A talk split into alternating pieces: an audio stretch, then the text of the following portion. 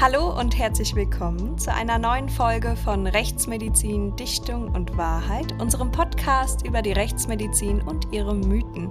Schön, dass ihr wieder eingeschaltet habt. Mein Name ist Vanessa Nischig und gegenüber von mir darf ich wie immer den Leiter des Rechtsmedizinischen Instituts in Frankfurt begrüßen, Professor Marcel Verhoff.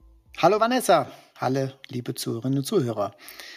Wir möchten heute über ein Thema sprechen, was den meisten Ärzten wohl eher unangenehm ist oder was grundsätzlich eher eine unbeliebte Aufgabe darstellt.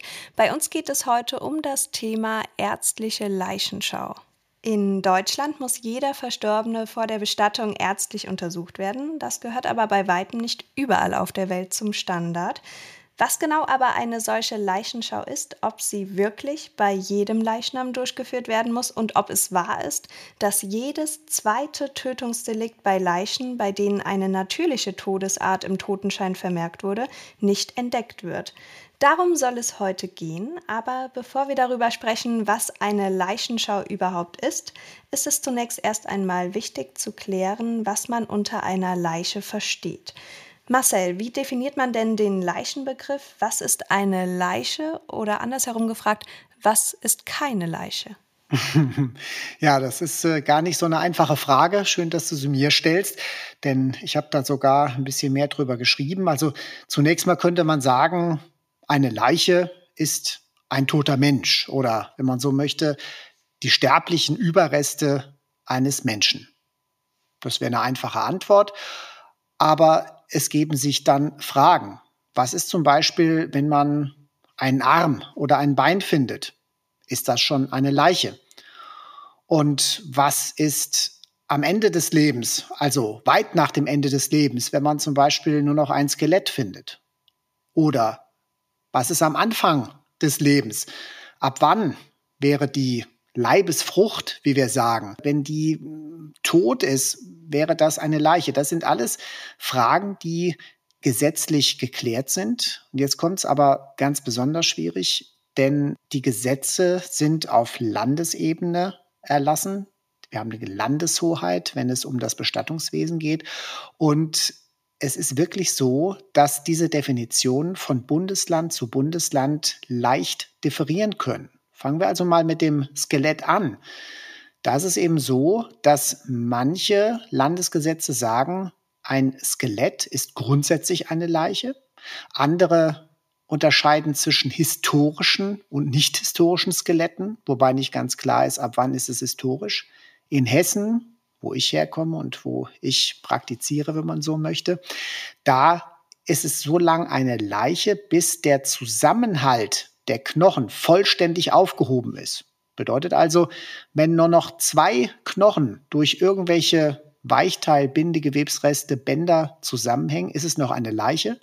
Erst wenn kein Knochen mehr am anderen hängt, dann ist es keine Leiche mehr. Ja, du hast gerade über den Beginn eines Lebens gesprochen. Welche Rolle spielt denn dabei auch die Abgrenzung einer Tod von einer Fehlgeburt? Das hat ja auch wiederum Auswirkungen darauf, ob eine Leiche, wenn es als eine solche definiert wurde, auch beerdigt wird oder nicht. Noch komplizierter. Am Anfang des Lebens hat man eine in der Frühschwangerschaft einen Abgang und das passiert ja relativ häufig, dass innerhalb der ersten 30 Tage schon etwas abgeht, wenn man so möchte, ein Zellhaufen dann leuchtet das eigentlich relativ schnell ein, dass das noch keine Leiche ist, noch keine Leiche sein kann. Aber schwieriger wird es dann, wenn das schon aussieht, ich sage es mal salopp, wie ein totes Kind. Und klar ist also, wenn ein Kind geboren wurde, auch noch selbst wenn es sehr klein ist und es hat gelebt außerhalb des Mutterleibes und verstirbt dann, dann ist es ein totes Neugeborenes, in jedem Fall ein Leichnam. Aber besonders schwierig ist die Frage, wenn dieses Kind tot geboren wird. Und da, das ist gar nicht abhängig von den Landesgesetzen, auch wenn die manchmal was eigenes regeln, was ich unterscheiden kann, gilt tatsächlich ein Bundesgesetz, nämlich das Personenstandsgesetz. Und das legt fest, dass die tote Leibesfrucht erst ab einem Gewicht von 500 Gramm eine Leiche ist. Das ist dann nämlich eine Totgeburt. Und ein Gewicht unter 500 Gramm bedeutet eine Fehlgeburt. Und das hat natürlich entsprechende Konsequenzen. denn eine Leiche muss beerdigt werden, die braucht eine Leichenschau, wie du das eben ja schon gesagt hast. Eine Nichtleiche muss nicht beerdigt werden und braucht auch keine Leichenschau. So, jetzt habe ich schon ganz schön viel gesprochen. Auf die einfache Frage, was ist eine Leiche? Und wie geht man dann vor, wenn nur ein Körperteil gefunden wurde, also beispielsweise nur ein Kopf oder ein Arm? Ja, Arm oder Kopf ist natürlich ein Riesenunterschied. Da sagen viele Landesgesetze, ein Körperteil, ohne den ein Weiterleben nicht möglich wäre. Wenn das also gefunden wird, dann wäre das eine Leiche. Ohne Arm kann man sicherlich leben, ohne Kopf ganz sicher nicht. Aber was wäre zum Beispiel, wenn man ein Herz finden würde? Natürlich kann dieser Mensch ohne Herz nicht leben, wenn ihm das Herz aus der Brust gerissen worden wäre. Aber was ist zum Beispiel, wenn jemand ein Herz transplantiert bekommen hat? Und sein altes Herz kommt auf irgendeinem komischen Umweg in den Müll oder in den Wald oder äh, weiß man nicht. Ja, dann lebt der ja weiter mit dem neuen Herz. Und also da sehen wir schon die Schwierigkeiten, die entstehen können. Ja, schauen wir uns mal den Sinn und Zweck einer Leichenschau an. Warum wird überhaupt eine ärztliche Leichenschau bei Verstorbenen durchgeführt? Also der erste Zweck der Leichenschau ist überhaupt erstmal die Feststellung des Todes. Also man möchte verhindern, dass ein Mensch fälschlicherweise für tot erklärt wird, dass er noch viel schlimmer lebendig begraben wird. Das ist also eine Urangst des Menschen. Und deswegen ist also der erste und wichtigste Punkt der Leichenschau, dass überhaupt der Tod festgestellt wird. Mhm. Und wo liegt der Ursprung der Leichenschau? Das Ganze hat seinen Ursprung eigentlich schon sehr früh. Also zumindest weiß man, dass in Griechenland, wo die Medizin ja auch relativ weit entwickelt war, äh, dass da eben schon Ärzte den Tod festgestellt haben, aber möglicherweise reicht das in der Geschichte doch noch etwas weiter zurück. Wie du ja bereits vorhin gesagt hast, ist das Leichenschauwesen in Deutschland landesrechtlich geregelt, meistens im Leichenfriedhofs- und Bestattungswesen oder in anderen Verordnungen wie zum Beispiel dem Polizei- und Ordnungsrecht. Die einzelnen Landesgesetze unterscheiden sich ja dabei zum Teil erheblich. In Hessen ist die ärztliche Leichenschau in Paragraph 10 Friedhofs- und Bestattungsgesetz geregelt und in Absatz 5 ist festgelegt, dass auf Verlangen jeder niedergelassene Arzt oder jeder Arzt eines Krankenhauses oder einer sonstigen Anstalt für Sterbefälle dazu verpflichtet ist, eine Leichenschau durchzuführen. Also theoretisch kann diese Aufgabe jeden Arzt treffen, egal ob Chirurg oder Radiologe.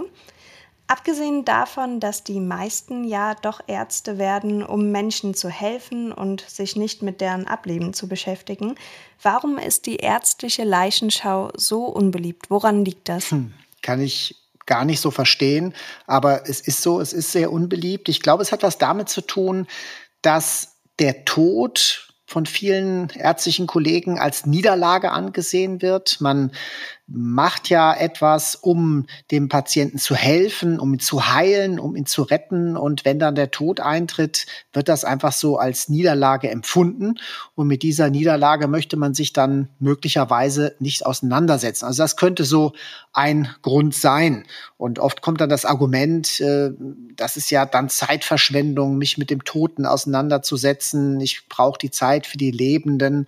Also das sind alles so Argumente, die selbstverständlich unsinnig sind. Denn klar, wir lernen von den Toten für die Lebenden, und da hängt ja auch das ganze Thema dann Obduktion mit zusammen. Die wichtigsten Erkenntnisse bekommen wir eben vom Leichnam. Werden denn auch schon Medizinstudierende an den Universitäten auf die ärztliche Leichenschau vorbereitet? Gibt es da extra Kurse für oder wie läuft sowas ab? Ja, das ist sogar Pflicht. Denn, wie du es ja gerade gesagt hast, jede Ärztin, jeder Arzt muss Leichenschauen durchführen können mit Abschluss des Studiums, genauer gesagt, wenn die Approbation beantragt ist. Das ist nicht an irgendeinen Facharzt gebunden. Damit ist das eine Fertigkeit, die im Studium vermittelt werden muss, weil sobald man den Beruf eintritt, muss man es können. Und die Aufgabe, das zu vermitteln, liegt bei der Rechtsmedizin. Und in Frankfurt äh, führen die Studierenden in ihrem Rechtsmedizinsemester in der Größenordnung wenigstens zehn Leichenschauen unter Aufsicht durch und sie üben das Ausfüllen der Leichenschauscheine. Das ist also noch ein, wenn man so ein eigener Lehrinhalt. Und das ist eben sehr wichtig, damit die auch sehr viele verschiedene Verstorbene sehen. Ähm, Frauen, Männer, Erwachsene, Kinder, frische Leichen, faule Leichen, weniger gut riechende, um, damit einfach eine gewisse Hemmschwelle von vornherein abgebaut ist und damit man eben diese Systematik der Untersuchung äh, von Anfang an richtig lernt. In Hessen gibt es ja noch die Besonderheit, dass wenn Anhaltspunkte dafür vorhanden sind, dass der Tod in ursächlichem Zusammenhang mit einer ärztlichen Maßnahme eingetreten ist, darf der Arzt, der diese Maßnahme veranlasst oder durchgeführt hat, die Leichenschau dann nicht mehr durchführen. Abgesehen davon, hat ein Arzt denn auch grundsätzlich ein Verweigerungsrecht? Ja, also diese Besonderheit in Hessen, ist auch in einigen anderen Bundesländern, ähm, ist dafür da, dass man verhindern möchte, dass jemand in einen Konflikt reinkommt. Wenn also man denkt, es könnte ein Zusammenhang mit der ärztlichen Maßnahme sein, dann ist ja auch immer die Frage im Hintergrund, liegt hier vielleicht ein Behandlungsfehler vor? Und das eine und das andere hängen nicht unbedingt zusammen. Also das eine ist ein möglicher unerwünschter Behandlungsverlauf und das andere wäre dann eben wirklich der Kunstfehler. Und man möchte also gar nicht in den Verdacht kommen oder der Arzt soll gar nicht in den Verdacht kommen, dass er etwas vertuscht. Und deswegen, wenn also der Zusammenhang erstmal offensichtlich ist, ohne irgendeine Fehlerzuweisung, ähm, zum Beispiel der Patient ist äh, frisch operiert und verstirbt innerhalb von 24 Stunden, ist sehr blass, hat offensichtlich Blut verloren. Da muss das kein Fehler bei der Operation gewesen sein. Oder der Patient bekommt ein neues Medikament verordnet. Die Indikation das heißt also, die Frage, ist dieses Medikament für die Symptome, für die Krankheit das Richtige, ist korrekt. Und trotzdem kann es passieren, weil es ein neues Medikament ist, dass der Patient eine Überempfindlichkeitsreaktion hat oder irgendeine andere Unverträglichkeit und an dem Medikament verstirbt. Da kann der Arzt nichts dafür. Aber das sind eben solche Fälle, wo der Arzt dann sagen muss, ich bin raus. Ja, er darf das dann nicht mal machen. Und er muss jemanden suchen, der mit dem Patienten bisher nichts zu tun hatte.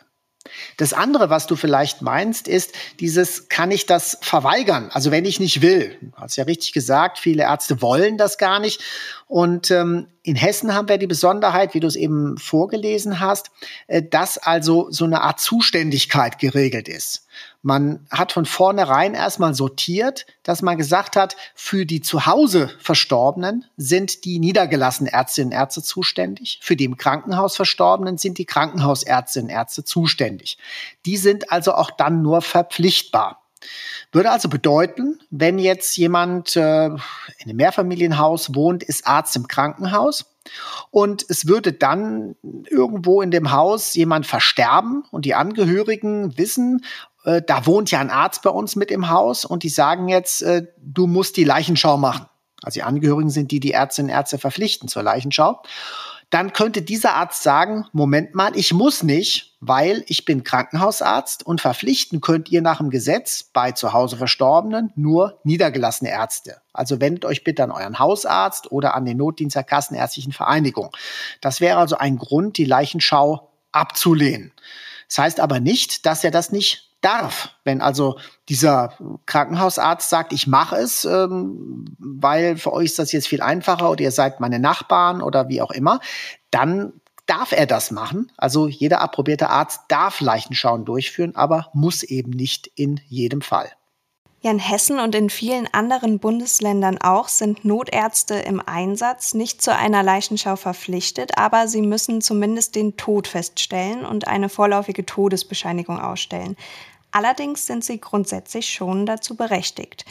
Da stellt sich mir die Frage, ob diese Tatsache nicht eher bedenklich ist, also ob ein Notarzt, der im Gegensatz zu einem Hausarzt zum Beispiel die Vorgeschichte des Verstorbenen ja gar nicht kennt oder die Medikamente, die er eingenommen hat, wirklich in der Lage dazu ist, sicher beurteilen zu können, ob es sich um eine natürliche oder eine nicht natürliche Todesart handelt. Was denkst du denn dazu? Mhm. Ja, das sind also zwei spannende Aspekte. Ne? Also einmal, wie du es ja gerade gesagt hast, oder von dem Thema von eben, was für einen Grund gibt es, eine Leichenschau abzulehnen? Und da sind explizit die Notärzte im Einsatz rausgenommen. Ja, das ist ganz entscheidend. Und wir hatten vor vielen Jahren, mittlerweile schon bald 20 Jahre her, das in Hessen, in Mittelhessen als Pilotprojekt laufen. Und das äh, war so gut oder so erfolgreich, dass es dann auch letztlich äh, im Gesetz verankert worden ist. Die Idee ist also, die Notärzte, Notärzte müssen ja wieder in die Einsatzbereitschaft zurück. Und ähm, deswegen möchte man verhindern, dass also Notärzte, Notärzte am Leichnam gebunden sind, die dann hinterher im Rettungssystem fehlen. Wir haben ja so ein Rettungssystem in den meisten Landkreisen, dass Notärzte ein eigenes Auto haben und der Rettungswagen ein eigenes Auto ist, die zusammengeführt werden. Und das ist der Grund, warum also die Notärzte, wenn sie im Einsatz sind, sagen können, ich mache es nicht, denn so eine Leichenschau kostet Zeit. Einmal die Durchführung kostet Zeit und man muss sichere Todeszeichen abwarten. Und wenn man richtig reanimiert hat, also eine richtige Herz-Kreislauf-Wiederbelebung gemacht hat, dann hat man ja den Körper mit Sauerstoff versorgt. Und wenn man so möchte, die Uhr bis zur Ausbildung der sicheren Todeszeichen fängt erst dann an zu ticken, wenn man eben aufhört mit den Reanimationsversuchen. Und dann kann es mindestens 20 Minuten, man Pech aber zwei Stunden dauern, bis die sicheren Todeszeichen ausgebildet sind. Und so lang kann ein Notarzt im Normalfall nicht warten. Haben wir allerdings schon Leichnam mit sicheren Todeszeichen oder ein Unfallopfer mit äh, Verletzungen, die nicht mit dem Leben zu vereinbaren sind, dann fällt diese Wartezeit weg. Und wenn die Leitstelle dem Notarzt sagt, okay, du kannst die Leichenschau machen, es ist noch genug Zeit, dann darf er sie auch machen. Der andere Aspekt, den du gerade angesprochen hast, welcher Arzt ist eigentlich für die Leichenschau am besten geeignet oder genauer gesagt nicht geeignet? Und da muss man erstmal überlegen, wer macht denn eigentlich in Deutschland die meisten Leichenschauen? Das sind auf der einen Seite die Hausärzte und auf der anderen Seite die Notärzte, stimmt jetzt nicht ganz. Es sind oftmals Ärzte im ärztlichen Notdienst oder dann wirklich die Notärzte, von denen wir gerade gesprochen haben. Und beide haben eigentlich gewisse Nachteile. Die Notärzte oder äh, Ärzte, die im Rettungsdienst eingesetzt sind, ähm, die kennen den Patienten nicht. Die kommen also ganz frisch dahin, haben normalerweise keine Ahnung von der Krankenvorgeschichte. Dafür sind sie aber irgendwo neutral. Die Hausärzte kennen die Krankenvorgeschichte, aber sind alles andere als neutral, weil üblicherweise die Angehörigen auch deren Patienten sind. Und wenn jetzt ein Hausarzt sagt, also hm, in dem Fall, mir fällt so wirklich keine Todesursache ein, ich kann den natürlichen Tod nicht guten Gewissens bescheinigen, bedeutet das ja, er muss die Polizei rufen. Und da kannst du dir vorstellen, was die Angehörigen dann abziehen danach oftmals. Ne? Die sagen also, aber Herr Doktor, wir sind doch Ihre Patienten. Sie trauen uns doch nicht zu, dass wir äh, die Oma um die Ecke gebracht haben oder was auch immer. Ja, also beide Gruppen haben eigentlich entscheidende Nachteile. Ja, bei dem juristisch gesehen wäre das eben beim Hausarzt die Befangenheit und deswegen ist die Befangenheit tatsächlich kein Grund, eine Leichenschau abzulehnen. Und beim Notarzt eben die Unkenntnis des Patienten. Die Notärzte können ihren Nachteil, wenn man so möchte, dadurch wettmachen, dass sie sich erkundigen bei den Angehörigen oder beispielsweise beim Hausarzt, wenn sie den ins Telefon kriegen und wenn sie die Zeit haben. Der Hausarzt hat es natürlich schwer mit dieser Befangenheit. Und so kommt natürlich aus diesem ganzen Gedankenkonstrukt heraus, der Wunsch, und der ist auch nachvollziehbar, dass man sagt, Leichenschauen sollen nur noch durch neutrale Ärzte, spezialisierte Leichenschauärzte durchgeführt werden. Das ist erstmals eine super Idee. Man könnte auch sogar sagen, alle Leichenschauen durch die Rechtsmedizin durchführen. Wenn man das aber mal hochrechnet und schaut, wie viele Verstorbene wir haben pro Jahr in Deutschland, in Hessen, in einer bestimmten Stadt, dann kommt man dahin, das geht gar nicht. Man würde nämlich gar nicht so viele echte Leichenschauärzte rekrutieren können. Wir haben ja sowieso einen Ärztemangel in Deutschland und dass sich dann genügend finden, die sagen, wir machen nur Leichenschau, das kann man vergessen.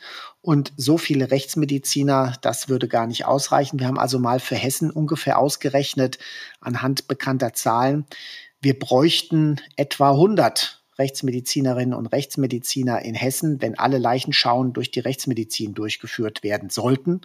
Und momentan haben wir, glaube ich, so ja, knapp 30. Also wir sind weit davon entfernt. Aber würdest du sagen, das Problem mit der Befangenheit ist eher ein ländliches? Also zum Beispiel, wenn ein Dorf nur einen Hausarzt hat, wo alle Bewohner wirklich hingehen? Also absolut, das ist ein ländliches Problem. Das ist ein Problem ja, auch von, von Ortschaften, wo man eben zu einem Hausarzt geht. In der Stadt haben wir halt doch mehr Einsame Todesfälle, ne? also wo dann Wohnungsöffnungen stattfinden, fauler Leichnam in der Wohnung und dementsprechend gar nicht der Hausarzt gerufen wird, sondern primär die Polizei und dann von der Polizei aus eben Ärzte, die mit der Polizei Verträge haben. Also klar, äh, dieses Problem ist auf dem Land viel größer, als das in der Großstadt wäre.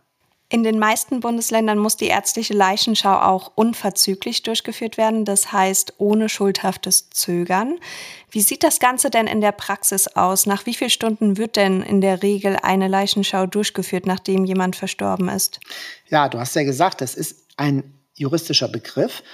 Ähm, es geht um die Frage, wenn es sich verzögert, liegt eine, ein Verschulden des Arztes vor. Und das liegt eben wirklich daran, was macht der Arzt gerade. Ja, also wenn der jetzt äh, sagt, ich bin gerade auf dem Golfplatz und äh, kann deswegen die nächsten drei Stunden nicht kommen, das würde ihm sicherlich schlecht ausgelegt werden. Wenn er sagt, ich bin gerade im OP, ja, dann ist logisch, dass er nicht den Patienten da mit äh, offenem Bauch oder was auch immer liegen lassen kann. Das wäre jetzt die andere Extremsituation. Schwieriger wird es schon, wenn wir eine Situation haben, dass jetzt ein Arzt äh, zum Beispiel an einem Morgen noch eine volle Praxis hat. Wartezimmer ist also voll und er sagt jetzt, hm, also wenn ich jetzt zur Leichenschau aufbreche, sagen wir mal um 10 Uhr morgens. Dann bin ich frühestens um halb zwölf wieder hier. Das ganze Wartezimmer ist voll. Da sind vielleicht Patienten dabei, denen es nicht ganz so gut geht und wo ich das jetzt auch, ohne dass ich die gesehen habe, noch gar nicht abschätzen kann, ob die vielleicht eine dringende Behandlung bedürfen. Und in so einem Fall wäre es sicherlich zulässig, dass der Arzt sagt, ähm, passen Sie auf, heute Mittag als erstes bei meinen Hausbesuchen komme ich bei Ihnen vorbei und mache dann die Leichenschau. Ja, also das wäre sicherlich tolerabel. Wenn er allerdings sagen würde, also ich komme frühestens am Nachmittag, weil unsere eine Arzthelferin heute 25-jähriges Dienstjubiläum hat und ich noch Mittagessen muss, das käme dann sicher auch wieder nicht so gut. Also es ist wirklich vom Einzelfall abhängig, welches Verzögern in dem Fall gerechtfertigt ist oder nicht. Ja, und die Leichenschau muss auch grundsätzlich an dem Ort durchgeführt werden, wo der Leichnam aufgefunden wurde. Wie geht man denn dann vor, wenn eine Leiche zum Beispiel in einem ganz dunklen, feuchten Keller gefunden wurde oder sogar im Wald? Muss der Arzt dann theoretisch im Wald eine Leichenschau durchführen oder was macht man denn da? Grundsätzlich ja. Also grundsätzlich ist die Leichenschau dort durchzuführen, weil es könnte ja immer noch sein, dass sich dann Hinweise auf nicht natürlichen Tod ergeben und dementsprechend könnte das schlagartig zu einem Tatort oder zu einem potenziellen Tatort werden. Allerdings ist klar, dass die Leichenschau dann nicht am Ort der Auffindung durchgeführt werden kann, wenn der Arzt sich selbst in Gefahr begeben würde. Also mitten auf einer befahrenen Straße ohne Absperrung wäre sicherlich keine gute Idee. Es wäre auch keine gute Idee, wenn der Arzt in ein Getreidesilo, wo eben ein Erstickter liegt, reingeht und danach selbst daneben liegt. Also alles das wäre die Gefahr, den, die der Arzt vermeiden muss. Und das andere ist, also zumindest im hessischen Gesetz steht es eben so, dass wenn der Ort nicht zumutbar ist, ja, und zumutbar einerseits aus Sicht des Arztes, Andererseits aus Sicht des verstorbenen Patienten, dessen Persönlichkeitsrecht ja immer noch existent ist. Und da wäre zum Beispiel ein, eine Situation, die man sich vorstellen könnte, wenn jemand in einem belebten Einkaufszentrum verstirbt. Und jetzt sagt der Arzt wunderbar, hier am Ort des Todes, mitten auf dem Gang oder mitten in, zwischen den Geschäften mache ich jetzt die Leichenschau. Da könnte man sich sehr schnell vorstellen, dass da äh, 100 Leute oder mehr sich im Kreis aufstellen und bei der Leichenschau zuschauen, wenn der Leichnam dann entkleidet wird und so weiter. Also das wäre sicherlich nicht angemessen. Ja, die Geschichte mit dem Wald, völlig klar. Der nachts im Wald ist auch nicht so gut. Vor allen Dingen kann man dann die Voraussetzungen der Leichenschau nicht erfüllen, dass es bei guter Beleuchtung passieren muss. Es sei denn, es würde das technische Hilfswerk kommen, irgendwelche Strahle aufbauen oder so, dann wäre das dort gegeben. In Krematorien gibt es ja noch die Besonderheit, dass eine zweite Leichenschau durchgeführt wird vor der Kremierung einer Leiche. Welchen Hintergrund hat das denn? Ja, die sogenannte Krematoriumsleichenschau oder Feuerbestattungsleichenschau, in manchen Gesetzen auch einfach zweite Leichenschau genannt, die ist schon relativ alt. Die gibt es schon in Deutschland seit 1934. Und hier ist eben die Idee, dass selbstverständlich, wenn Leichnam verbrannt wird, alle Beweismittel vernichtet sind. Und man möchte eben hier nochmal eine zusätzliche Sicherheit einbauen, dass also nicht nur ein Arzt die Leichenschau durchgeführt hat, sondern dass eben ein zweiter Arzt kommt und nochmal eine Leichenschau durchführt, gleichzeitig auch die Angaben im Leichenschauschein überprüft, ist das Ganze schlüssig, passt das zu dem, was ich an der Leiche sehe. Und diese zweite Leichenschau darf dann nicht mehr jeder Arzt machen. Und nach dem alten Gesetz von 1934, das damals noch ein Bundesgesetz ist und äh, dass man, wenn man so möchte, was heute überall noch gilt in den Bundesländern, wo das die Landesgesetze nicht geregelt haben, da ist diese Aufgabe den Amtsärzten zugeteilt. Und die Amtsärzte haben aber schon damals sehr häufig das Rechtsmedizinern übergeben. Andererseits war es auch so, dass früher viel mehr Rechtsmediziner Amtsärzte geworden sind. Ja, natürlich auch aufgrund dieser Aufgabe. Und mittlerweile ist es in einigen Bundesländern so, zum Beispiel in Hessen auch seit letztem Jahr, dass diese zweite Leichenschau durch die Rechtsmedizin durchgeführt wird. Und diese zweite Leichenschau muss nicht im Krematorium stattfinden. Die kann auch im Institut für Rechtsmedizin, könnte theoretisch auch zu Hause durchgeführt werden. Ähm, aber es bietet sich natürlich an, dass die im Krematorium durchgeführt werden, weil natürlich die Verstorbenen sowieso dorthin gebracht werden.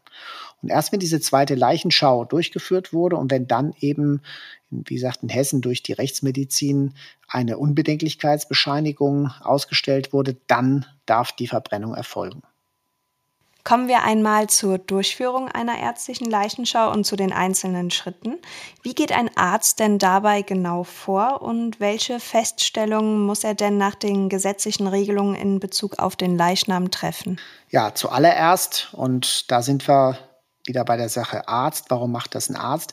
Zuallererst geht es natürlich darum, festzustellen, ist der wirklich tot oder kann ich den vielleicht noch retten? Ja, das äh, Retten im Sinne von, vielleicht hat er ja nur ganz kleinen Kreislauf, die Atmung ist sehr stark reduziert, also sogenannte minimales Leben, was der noch hat. Und dann könnte ich durch Legen von Infusionen und durch andere Hilfsmaßnahmen, könnte ich dann das Leben vielleicht noch retten. Der nächste Schritt wäre, liegt vielleicht nur ein klinischer Tod vor, sprich also Herzstillstand und bin ich in einem zeitlichen Intervall, wo ich mit einer Herz-Kreislauf-Wiederbelebung vielleicht ihn noch wiederbeleben kann. Ja, also auch da noch die Frage der Rettbarkeit.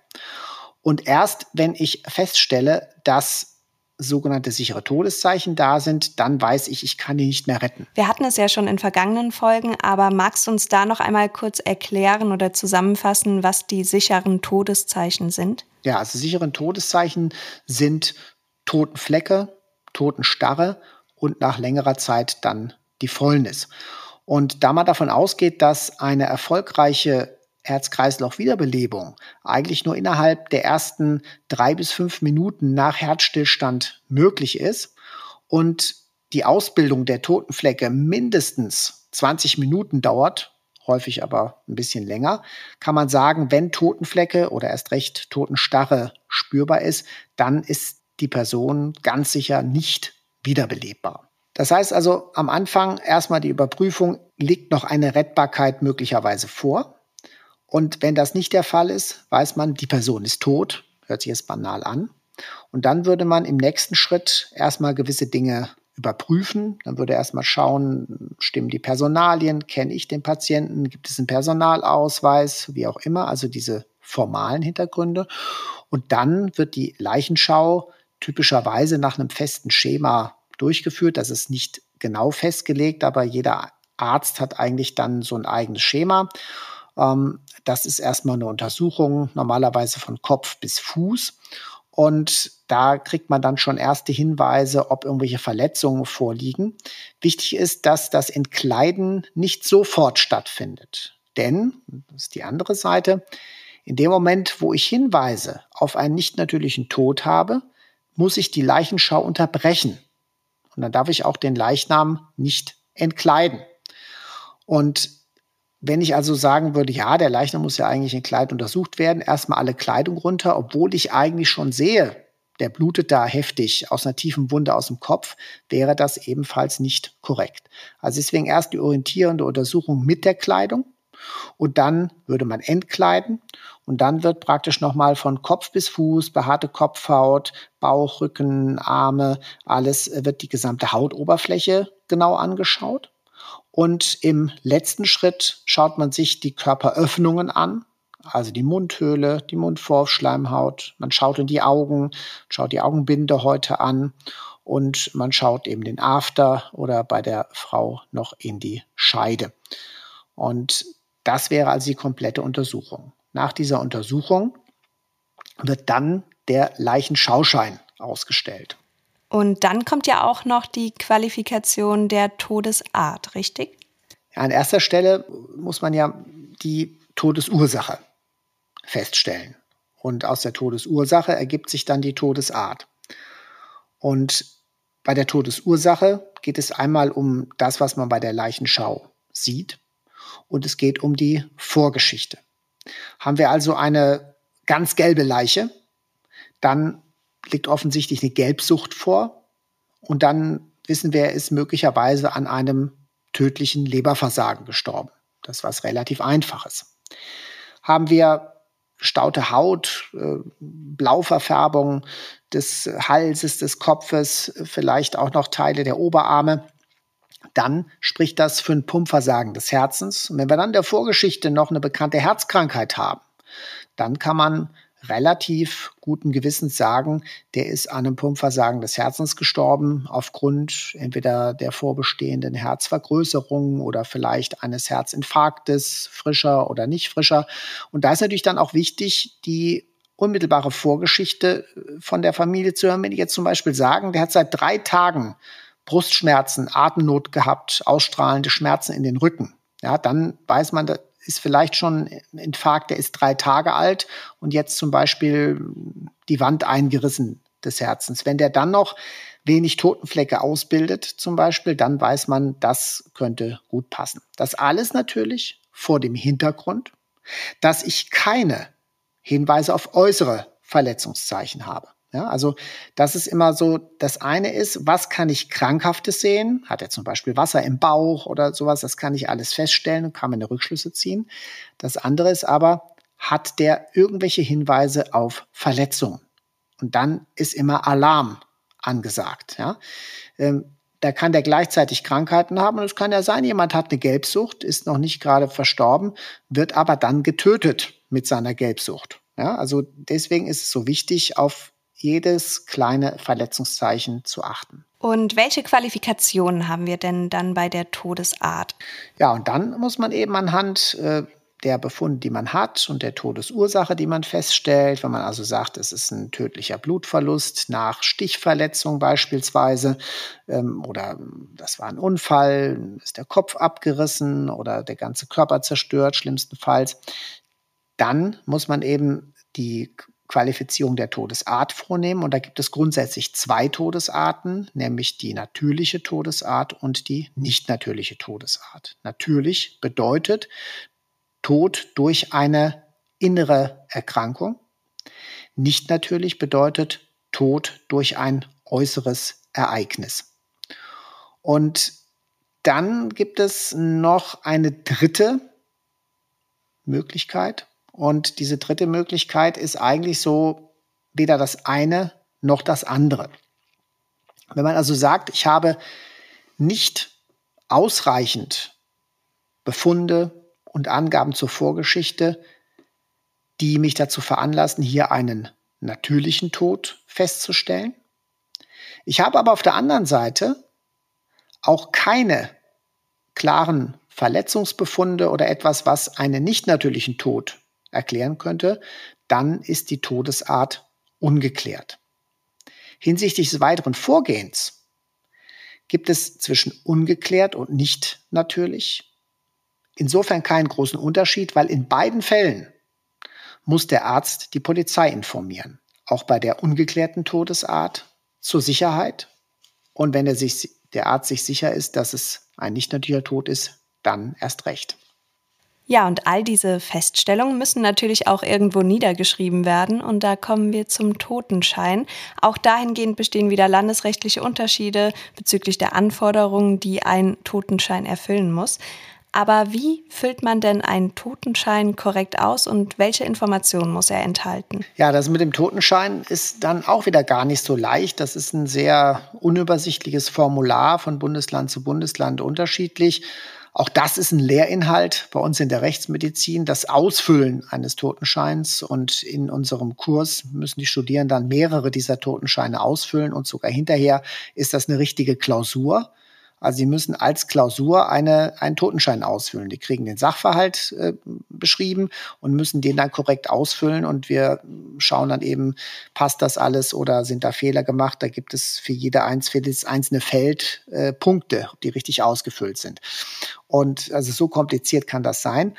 In den Totenschein gehören eben rein die Personalien, da ist das Geburtsdatum, dann im Idealfall eben der Todeszeitpunkt, den man dann nennen sollte. Wenn man das nicht hat, muss man sagen, wann zuletzt lebend gesehen und so weiter. Einige Leichenschauscheine haben dann äh, noch die Angabe, was die Identität betrifft, worauf basiert diese Identitätsfeststellung. Sehr gefährlich für die Ärzte sind die Leichenschauscheine, wo das nicht vermerkt ist.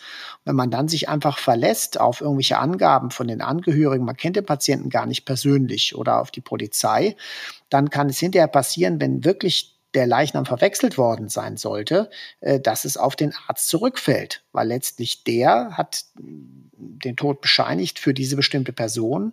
Darauf basierend wird das Standesamt dann eine Sterbeurkunde ausstellen mit allen Konsequenzen. Ja, die Person gibt es ja nicht mehr, das Hab und Gut geht an irgendwelche Erben und so weiter. Und äh, sollte diese Person aber noch leben, und kommt dann irgendwann von der Weltreise wieder oder wer weiß, ja, äh, dann wird er natürlich fragen, wem habe ich das zu verdanken, dass mein ganzes Vermögen jetzt von meinen Kindern durchgebracht wurde in den paar Wochen und äh, dergleichen. Ja, also das ist eine ganz große Falle. Dann sind weitere Angaben, dass man dokumentiert, welcher Arzt hat den zuletzt behandelt. Das könnte man auch selbst sein. Dann das Geschlecht wird dokumentiert. Mittlerweile gibt es dann auch divers zum Ankreuzen damit drauf bei den meisten Leichenschauscheinen. Dann solche Sachen wie, ob eine Reanimationsbehandlung durchgeführt wurde, ob der Verstorbene einen Herzschrittmacher trägt. Äh, ja, also das sind alles so Angaben, die man dort machen muss. Und dann kommt eben, das kommen die entscheidenden drei Kreuzchen. Die können auch ein bisschen anders äh, formuliert sein, aber die Todesart, nämlich natürlich, nicht natürlich oder ungeklärt. Und dummerweise oftmals erst danach, ja, ähm, kommt dann die Todesursache, die man entsprechend in der Kausalkette aufzeigen muss. Und jetzt wird es noch komplizierter.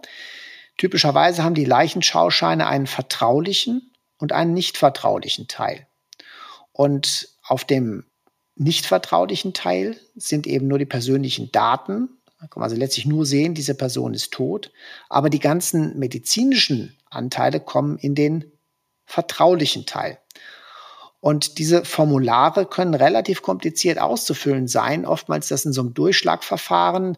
Die haben dann bis zu sechs Durchschläge, die entsprechend verteilt werden an Standesamt, Statistisches Landesamt, an Gesundheitsamt, für die mögliche Obduktion, für die Krematoriumsleichenschau und noch ein Durchschlag für den Arzt selbst. Das ist dann meistens der letzte. Und wenn man da nicht richtig feste drückt mit einem Kuli, dann sieht man auf den letzten beiden nichts mehr. Also auch das ist eine praktische Schwierigkeit, die da eine Rolle spielt. Man geht davon aus, dass bei Leichen, bei denen die natürliche Todesart im Totenschein angekreuzt wurde, jedes zweite Tötungsdelikt nicht entdeckt wurde. Wie sicher oder wie repräsentativ sind denn diese Zahlen deiner Meinung nach? Ja, das äh, gab einige Studien, die das mal untersucht haben. Da wurde zum Beispiel mal jede zehnte Leiche obduziert in einem bestimmten Zeitraum, in einer bestimmten Region, also sehr eng brennst. Nach Standesamtnummern ist man da vorgegangen, hat alle, die eine Null hinten hatten, hat man dann obduziert. Dann hat man eine bestimmte Anzahl von Tötungsdelikten aufgedeckt und das war ein Zehntel von den Tötungsdelikten, die offiziell bekannt waren. Da man da ja nur jeden Zehnten angeschaut hat, hat man dann überlegt, okay, hochgerechnet ist das ja genau dieselbe Anzahl. Deswegen kommt auf ein entdecktes, ein nicht entdecktes Tötungsdelikt. Das war so die Logik. Und diese sogenannte Dunkelziffer, auf die werde ich natürlich ganz häufig angesprochen. Wie viele Tötungsdelikte werden nicht entdeckt? Und dazu muss ich sagen, die Dunkelziffer heißt so, weil sie dunkel bleibt. Wir hätten nur eine Chance, äh, das rauszufinden, wenn wir wirklich jeden obduzieren. Das ist aber nicht vorgesehen. Und die andere Realität ist, wir sind ja in Hessen seit letztem Jahr, seit 1.3. letzten Jahres sind wir als Rechtsmedizin für die Krematoriumsleichenschauen zuständig, also für die zweiten Leichenschauen. Und das bedeutet, wir sehen die Frankfurter und die Gießener Rechtsmedizin sehen über 60 Prozent aller Verstorbenen, die in Hessen versterben. Und das machen wir eben jetzt schon eineinhalb Jahre. Und wir haben dabei zahlreiche Fälle angehalten. Da gab es Versicher, also angehalten bedeutet, wir melden das dann der Polizei, dann gibt es ein Todesermittlungsverfahren, was vorher eben nicht stattgefunden hat und auch in ganz vielen Fällen eine Obduktion. Wir haben Versicherungsfälle rausgefunden, wir haben Unfälle, Suizide, aber wir hatten noch nicht einen Fall bislang dabei, wo wir eine Tötung entdeckt hätten, die eben sonst unentdeckt geblieben wäre.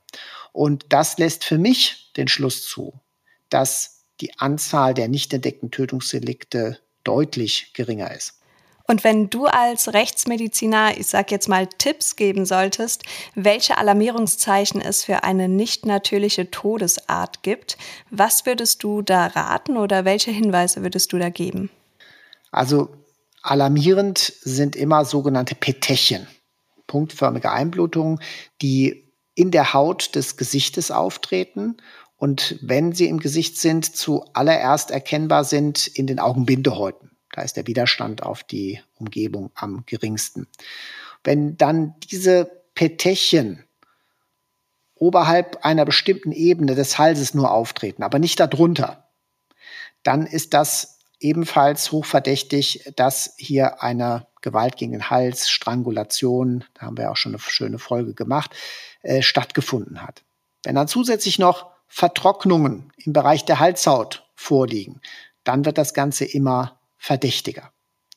Dazu kommen eigentlich jedwede Art von Hämatomen, die vorliegen könnten, von Vertrocknungen an der Körperoberfläche, dann Veränderungen, die auf Strom hindeuten könnten, ganz häufig an den Händen, also großes Thema Stromunfall. Das ist auch wichtig, dass man das entdeckt. Dann wichtig, dass man sich die Leichenflecken anschaut, die Farbe der Leichenflecken. Äh, das könnte hindeuten auf ein Erfrieren oder auf eine Kohlenmonoxidvergiftung. Also es gilt sowohl Hinweise auf eine Tötung festzustellen, als auch Hinweise auf ein Unfallgeschehen, wo eben vielleicht noch andere Menschen zu Schaden kommen könnten. Das Problem gerade an diesen kleinen Veränderungen, so ein paar Vertrocknungen am Hals, ist, die können auch auf anderen Wegen entstehen. Postmortal, beim Leichentransport, beim Anziehen des Leichnams und so weiter. Petechien können auch aus anderen Gründen entstehen. Zum Beispiel, wenn das Herz am Lebensende schlapp macht, wenn es einen Rückstau gibt. Da können Petechien entstehen. Bei Leichnam in Bauchlage können Petechien entstehen. Das weiß man. Trotzdem heißt es, diese Alarmzeichen ernst zu nehmen, das der Polizei zu melden und im Idealfall dann für die Ermittlungsbehörden eine Obduktion anzuordnen.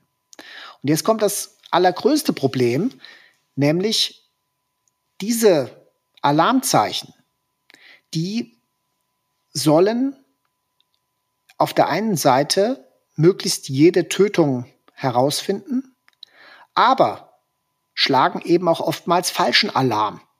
Das meint man mit Sensivität, also eine hohe Sensivität. Im Idealfall würde ich jede Tötung entdecken, wenn es denn eine ist. Aber ich habe nur eine geringe Spezifität. Also ganz häufig liege ich falsch. Und das ist das, was man in Kauf nehmen muss und was natürlich die Leute dann oftmals frustriert, bis hin zur Polizei. Wenn man also sagt, ja, also der hat Petechien und Vertrocknung am Hals. Ja? Und dann sagen die, okay, wir brauchen eine Obduktion, wird Obduktion durchgeführt und wir finden dann einen Herzinfarkt. Dann sagen wir, ja, war ja falscher Alarm. Nee, war kein falscher Alarm. Der Alarm war richtig, aber, und das ist die positive Seite, wir leben in Deutschland in einem wirklich extrem sicheren und friedlichen Land. Das heißt, wir haben ja, Tötungen sind ja nicht alltäglich hier. Und andersrum wäre es eben schlimm, wenn jedem zweiten Fall oder noch häufiger bei diesen Alarmzeichen äh, eine Tötung dahinter stecken würde. Ja, also man muss das aushalten, dass man sagt, ich weiß von vornherein, wenn Alarmzeichen da sind, die mich zu melden veranlassen, dann ist nur in einem von zehn oder vielleicht sogar nur in einem von 100 Fällen wirklich eine Tötung dahinter. Nur so kann man das sehen. Wenn man natürlich dann sagt, ach, sowieso nichts. Das nächste Mal, wenn ich das sehe, sage ich, ah, die letzten zehn Fälle war keine Tötung, warum soll es diesmal eine sein?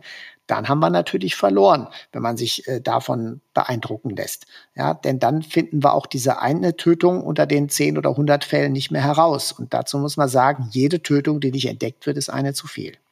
Zum Abschluss der Folge noch ein Fazit von dir. Wo liegen deiner Meinung nach die größten Probleme im Leichenschauwesen und was wären denn dabei deine Lösungsansätze?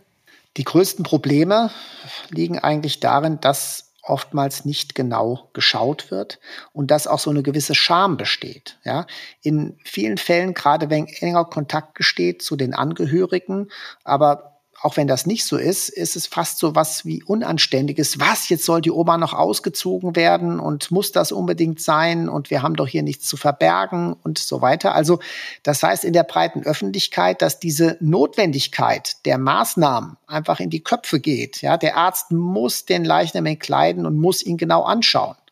Und dann auch der nächste Schritt, dass natürlich eine hohe Hemmschwelle besteht, gerade wenn die Angehörigen bekannt sind, die Polizei zu rufen. Auch das wäre etwas, was in die Köpfe rein muss. Das hat nichts damit zu tun, dass der Arzt den Angehörigen misstraut, sondern er hat eben die gerade von mir genannten Alarmzeichen festgestellt. Und dann muss er ganz nüchtern sagen, ich muss das hier als Verdachtsfall der Polizei melden. Ja, also das ist so der, äh, finde ich, das, das Wichtigste und dass das in die in, das Bewusstsein der Öffentlichkeit kommt und dadurch auch die Ärzte, die das durchführen, geschützt werden. Ja?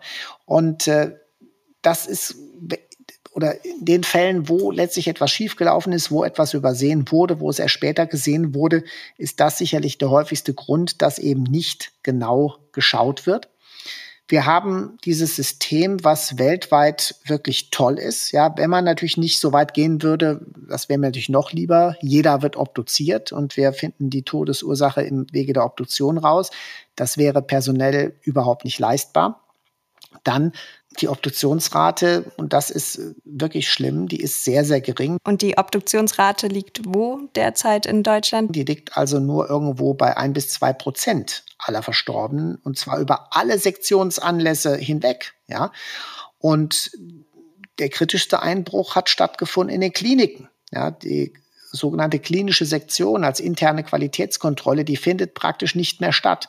In der Rechtsmedizin obduzieren wir über die Jahrzehnte etwa gleich viel. Ja, das hat sich nicht großartig geändert. Also das ist das eigentlich Dramatische. Da müssen wir wieder umdenken, da müssen wir wieder hinkommen. Und ähm, ja, aber die Leichenschau als solche ist eigentlich ein tolles Instrument. Auf lange Sicht werden wir gar nicht darum herumkommen, dass jeder Ärztin, jeder Arzt Leichenschau durchführt. Und umso wichtiger ist es, dass in das Bewusstsein aller ärztlichen Kollegen die Notwendigkeit und die Relevanz der ärztlichen Leichenschau kommt.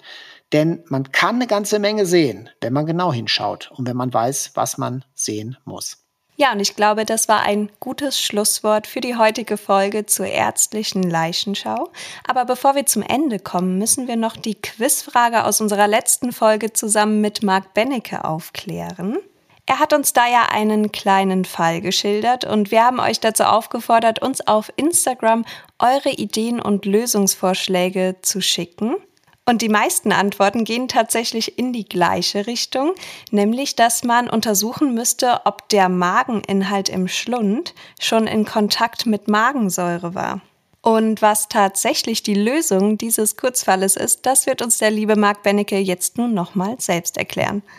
Wir hatten die Lösung zu dem Fall, wie kann man aus dem Magen, Darm und von uns sogenannten Schlundinhalt oder von Marcel oberer Speiseröhreninhalt äh, genannt, wie kann man da aus den ganz kleinen Bestandteilen irgendwas dazu sagen, ob da ein dicker Batzen im Hals war? Das sieht man ja da nicht mehr.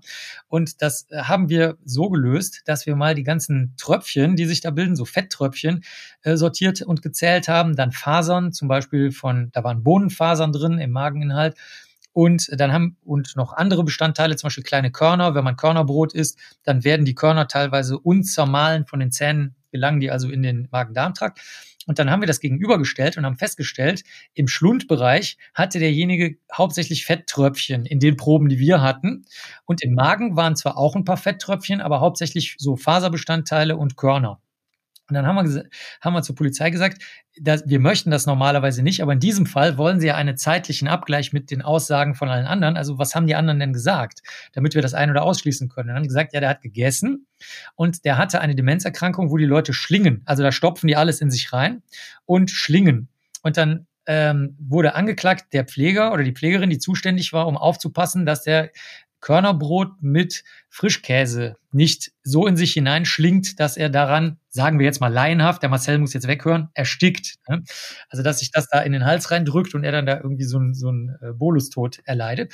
Und äh, da die Fetttröpfchen hauptsächlich im Hals waren, in dem, in dem Speise, ja, Brei war es dann bei uns und im Magen noch nicht drin waren, da waren ähm, hauptsächlich faserige Sachen und Brot, haben, konnten wir bestätigen, dass er zuerst in Ruhe den Bohnensalat und ein bisschen von dem Körnerbrot gegessen hat und danach ein Körnerbrot mit, was auch die anderen berichtet haben, mit dick Frischkäse gegessen hat, weil in dem Frischkäse diese ganzen Fetttröpfchen drin sind. Und so konnten wir sagen, wir können, also unsere Beobachtungen stehen in Einklang mit der Aussage, dass der Pfleger oder die Pflegerin in diesem Moment tatsächlich nicht aufgepasst hat, als er sich das alles in den Hals gestopft hat, im wahrsten Sinne des Wortes, während vorher, als er die anderen Sachen gegessen hat, das haben nämlich die Pfleger alle gesagt, wir haben die ganze Zeit aufgepasst, da, ähm, da hat er dann tatsächlich den Bohnensalat gegessen. Vielleicht war der auch weicher, weil da nicht so viel Brot dabei war natürlich.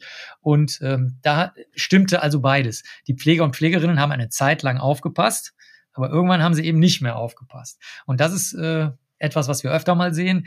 Es ist gar nicht so, dass die Sachen sich komplett widersprechen, sondern man muss es räumlich-zeitlich auflösen. Und dann kann das juristisch bewertet werden. Was das juristisch schon bedeutet, kannst du, Vanessa, dann ja besser entscheiden. Ne? Also, das ist dann in deinen Händen. Ja, so sieht's aus. Ja, so viel ja. dazu. Vielen Dank, lieber Marc. Und die heutige Quizfrage ist auch wieder eher eine juristische. Und zwar möchten wir gerne von euch wissen, muss ein enterbter Sohn oder eine enterbte Tochter eine Leichenschau bezahlen? Hm. Ja, und in diesem Sinne Folgt uns gerne auf Instagram, da findet ihr uns unter Podcast Rechtsmedizin. Und wenn ihr Fragen oder Anregungen an uns habt, dann schreibt uns dort gerne eine Nachricht oder schreibt uns eine E-Mail und schaut auch gerne mal auf dem neuen YouTube-Kanal Fragen an die Rechtsmedizin vorbei. Und wie immer gilt, wenn euch unser Podcast gefällt, dann gebt uns doch gerne eine 5-Sterne-Bewertung auf der jeweiligen Plattform, auf der ihr unseren Podcast hört und empfiehlt uns gerne weiter. Wir hören uns in zwei Wochen wieder und wünschen euch ein schönes Wochenende. Bis dahin. Ja, schön, dass ihr zugehört habt und bis bald. Tschüss.